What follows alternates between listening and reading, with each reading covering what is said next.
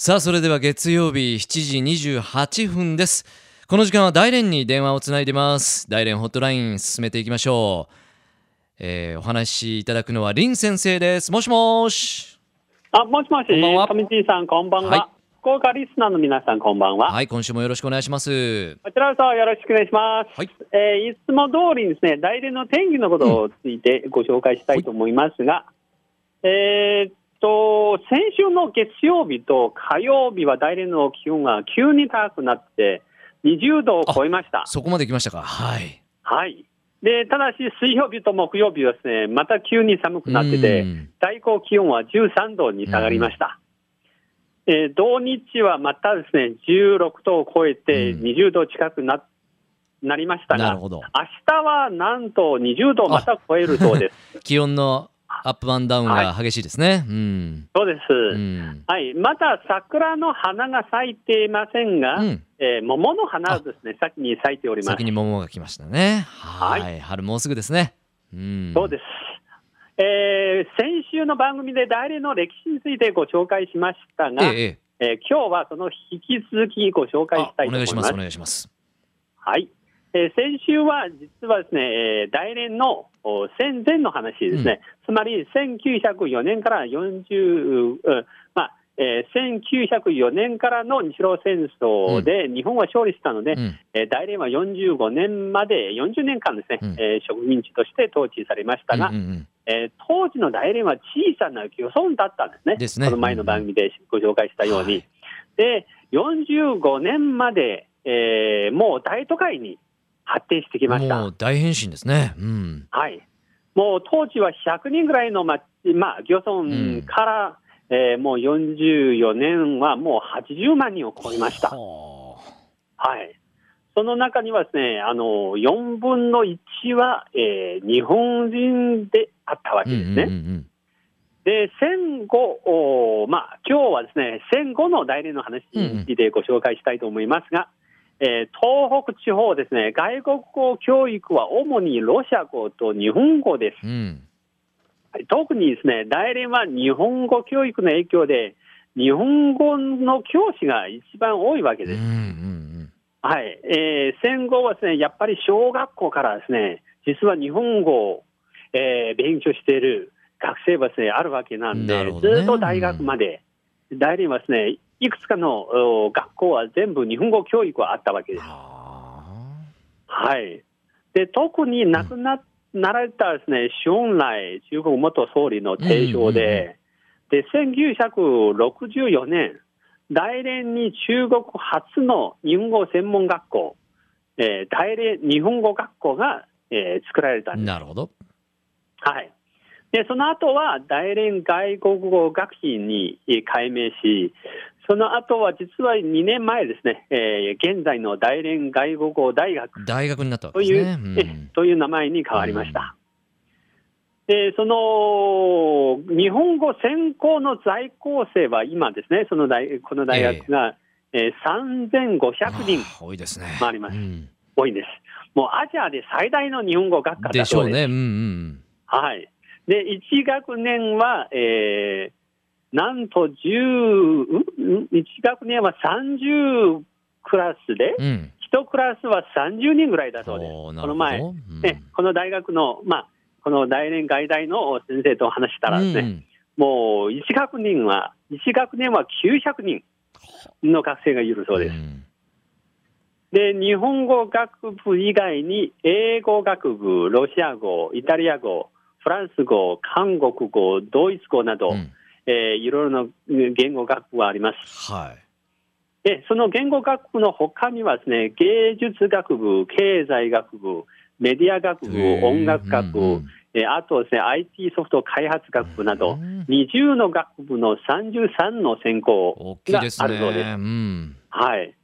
で、実はもともとは大連市内にあったんですが、え4年前ですね、えー大連の郊外、両人の近くの、うんまあ、田舎の方にですね、広いところですね。もう引っ越してうんで実はあそこにはですね、大学棟ができたんですう。んその大連外大の他には大連医科大学もうんうんうんあそこに引っ越したんです。うんはい。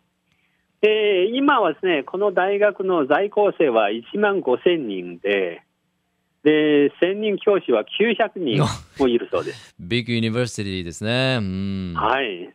で、実は1万5千人の大学は大連ではですね、まだ小さい方なんあ、です。そうなんですか。うん。はい。で、うちの大学は6万人で、で、他の大学はほとんど4万、5万、3万人ぐらい。まあ、もちろんですね、あの、言語大学ですから、えーまあ、人数が少ないのはですね、はい。それは当たり前。まあ、もちろんですね、大連はこの大連外大以外にも30余りの大学があります。うんその中に日本語専攻を持っている大学はなんと23校もあるそうです。あー8割近いですね。うん。はい。で、年間に日本語を、まあ、えー専攻している学生の卒業生は、もう1万人も超えているそうです。んはい。で、これぐらいですね、大量の日本語人材があったからこそですね、え日本の企業は、もう海外投資に行くなら、やっぱり大連だえ。でしょうね。みんな言われていますはい。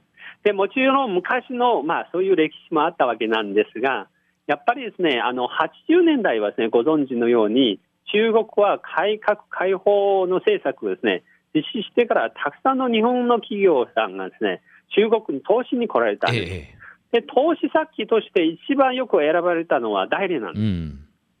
で、その原因は先ほど申し上げましたように、えー日本語の人材が多いうんと。いう一つのことなんですが、もう一つは実は、当時はですね、大連に、まあ、大連で生まれた、大連で生活してた人たちが、うんまあ、方々はですね、んまあ、引き上げてから、うん。で、日本でいろいろ企業、あの、会社作ったりとかですね、うんまたぜひ自分のふるさと、まあ、自分のふるさとというか、もう昔生まれた生生活してたところをですね、もう投資に行きたい。なるほどね。当時はそういう原因で、うん日本企業ですね、中国に進出された日本企業のだいぶ半分以上ぐらい全部大連に進出されたんですよ。うんはい。で、例えば、第一号として中国に進出された日本企業、マブチモーターさん馬ですね。淵モーターさん。はい。はい。で、今は実は社員数もう1万人も超えているそうですか。うん。はい。で、その他にはもちろんいろいろですね、あの、日本の有名な、あの、大手企業さんですね、例えば東芝、ほぼあるでしょうね、えー大 NC さ。んとかですねうんもう全部大連にうん工場を作ったんです。うん。はい。で、今、大連にある日系企業さんがですね、もう4000社を超えています。うんはい。えー長期滞在している日本の方はですね、1万人もあいるそうで。ですすか。うんで、この前ですね、ちょっとお話ししましたんですが、日本料理屋さんはですね、200店舗以で上はあるしょうね。食べたいですよね。うんで、日本料理以外にはですね、デパート、うんファッションの店、美容室、パン屋さん、本屋さんですね、もうあらゆる分野には全部日本の方経営してる店がああります。そうなってるんですね。はいうんで、実は1949年ですね、大連と北九州友好都市ではですね、うん提携されて、今年は35周年で、うんで、また84年はですね、舞鶴市と友好都市を提携して、はいはいうんもう今年30周年。うんまあ、ご存知のように、他には福岡県とか愛媛県とか青森県はですね、いろんな日本の自治体と友好関係を持っております。えはい。で、これですね、もう経済だけではなく、文化とかスポーツ、観え光、うんえー例えばエコとかですね、うんいろんな分野でいろんな交流ですね、日本と盛んで行っています。ら今ですね、まさにダリンはなぜ日本とこんな親近感あるのか、こういう歴史あるわけですね。ですね。まあこういうバックグラウンドをやっぱ知っておくと、またさらに親近感湧きますし、またね、はいさらなる発展期待できますね、これね。そうですね。はいはい。えーご紹介いただいたあの1979年ですね、北九州と締結すするのはね。はい実。はですね、ええあの北九州市と舞鶴市、なぜ友好都市を盗んだかっていうと、当時、ず実は大連港からですね、北九州港と舞鶴港に引き上げた日本の方がすごく多多かっくいらっしゃったんですね。そういう関係があるんですよね。そういう関係があって、友好関係を盗んだんですね。うん。わかりました。えー今日は大連とこうね日本とのこうつながりの歴史パート2ということで 林先生に教えていただきました。はいはい、ありがとうございました。じゃあまた来週もこの時間お願いします。こちらこそよろしくお願いします。はい、シェイシェイ。再见。LoveFM Podcast. ラブ f m のホームページではポッドキャストを配信中スマートフォンやオーディオプレイヤーを使えばいつでもどこでもラブ f m が楽しめますラブ FM.co.jp にアクセスしてくださいね LoveFM Podcast.